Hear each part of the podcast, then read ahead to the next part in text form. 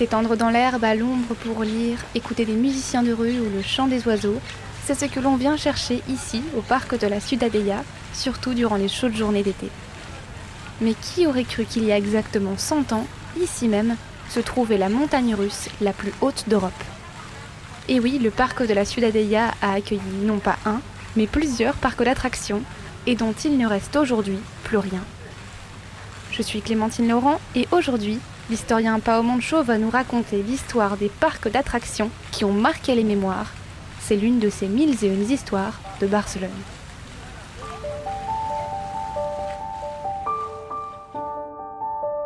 Les mille et une histoires de Barcelone, un podcast Equinox Radio.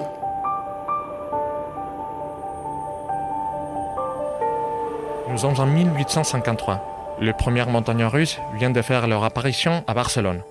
Elles sont copiées sur les modèles de celles de Paris, qui font un carton en Europe. Les Barcelonais adorent.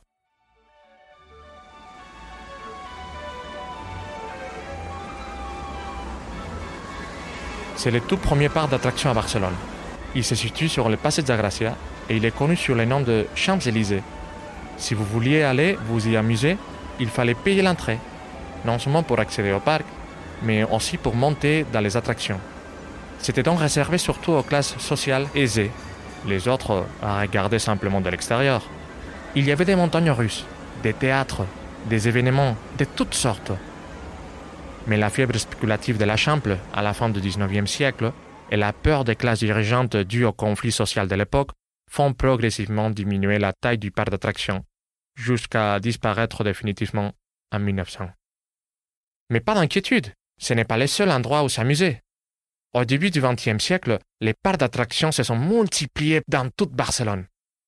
Les plus anciens, et encore existants, c'est bien sûr les parcs del Tibidabo, inaugurés en 1901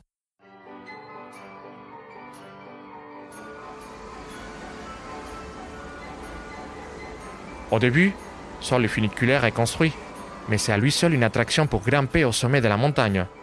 Fait intéressant, il a été réouvert il y a quelques mois, ce qui en fait à nouveau une attraction.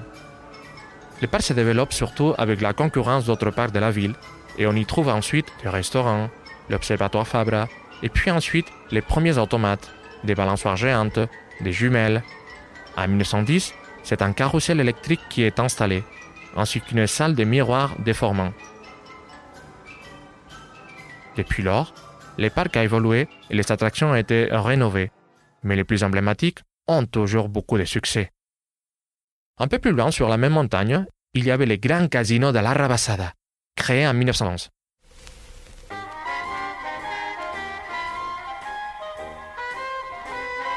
À l'intérieur, on y trouvait des salles de jeu, mais aussi des montagnes russes, des restaurants, des maisons santé, des pistes de danse, des terrains du sport et un grand hôtel. Les grands casinos étaient très populaires et tout le monde y allait au point qu'il y avait des voitures qui ralliaient directement les hôtels de la Rambla au casino. La légende raconte que dans l'hôtel, il y avait même une chambre pour ceux qui avaient tout perdu au jeu et voulaient mettre fin à leur jour. Les casinos existaient jusqu'en 1934, mais on peut encore les voir aujourd'hui.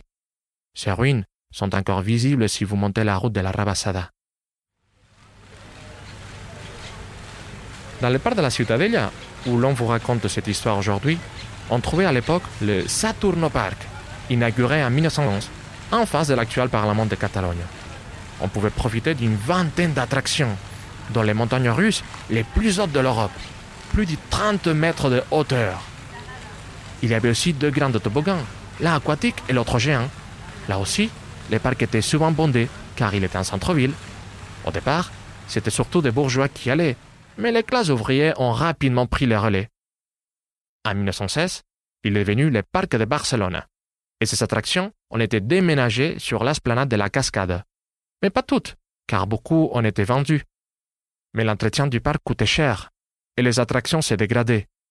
Même si l'on a tenté de le sauver en installant des gondoles vénitiennes sur le lac et un grand casino, le Saturno Park a définitivement disparu en 1926. Mais ce n'est pas la fin de parc d'attractions à Barcelone. À Saint Gervasi, il y avait aussi le Touro Park, et c'était le plus grand de la ville à l'époque. Il avait été ouvert en 1912 par les mêmes propriétaires que le Saturno Park. Il finit donc par hériter de la plupart de ses attractions. Mais contrairement au Saturno Park, qui était plus fréquenté par les classes populaires, le Touropark était consacré à la bourgeoisie. Les classes aisées de la ville venaient au parc voir les toboggans aquatiques, monter dans des montagnes russes, faire de la montgolfière, voir des spectacles de marionnettes. Mais à cause de la pression immobilière, le Touropark s'est réduit progressivement et ferme définitivement en 1927. Traversons maintenant le centre-ville de Barcelone pour aller jusqu'à Montjuic.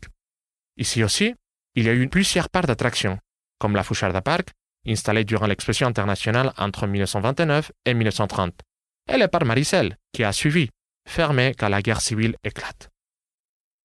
Tout près de là, l'autre grand parc qui a marqué l'enfance de beaucoup d'entre nous est le parc d'attractions de Montjuic. Il est créé en 1966 par un homme d'affaires vénézuélien. D'ailleurs, la plupart d'attractions provenaient d'un parc de Caracas. Il a survécu jusqu'en 1998, achevé par un accident qui survient dans le parc, la naissance de Portaventura et le développement du Tibidabo. Sa fermeture a été un véritable choc, mais comme tous les autres parcs d'attractions, il a laissé son empreinte sur Barcelone et sur les Barcelonais.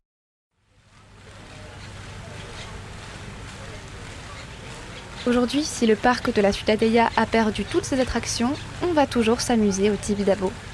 C'est l'un des parcs d'attractions les plus vieux au monde et pourtant, il reste une référence ici. Une preuve que Barcelone n'a pas oublié les parcs qui ont marqué son histoire.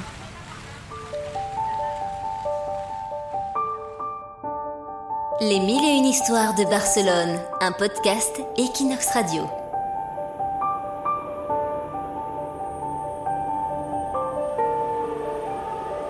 C'était l'une des mille et une histoires de Barcelone, un podcast produit par Clémentine Laurent pour Equinox et présenté par Pao Moncho, historien et guide de Passejan per Barcelone. Écoutez-nous sur Equinox rubrique podcast, sur Spotify, Apple Podcast et toutes les plateformes. N'hésitez pas à partager cet épisode et rendez-vous dans deux semaines pour écouter une nouvelle histoire de Barcelone.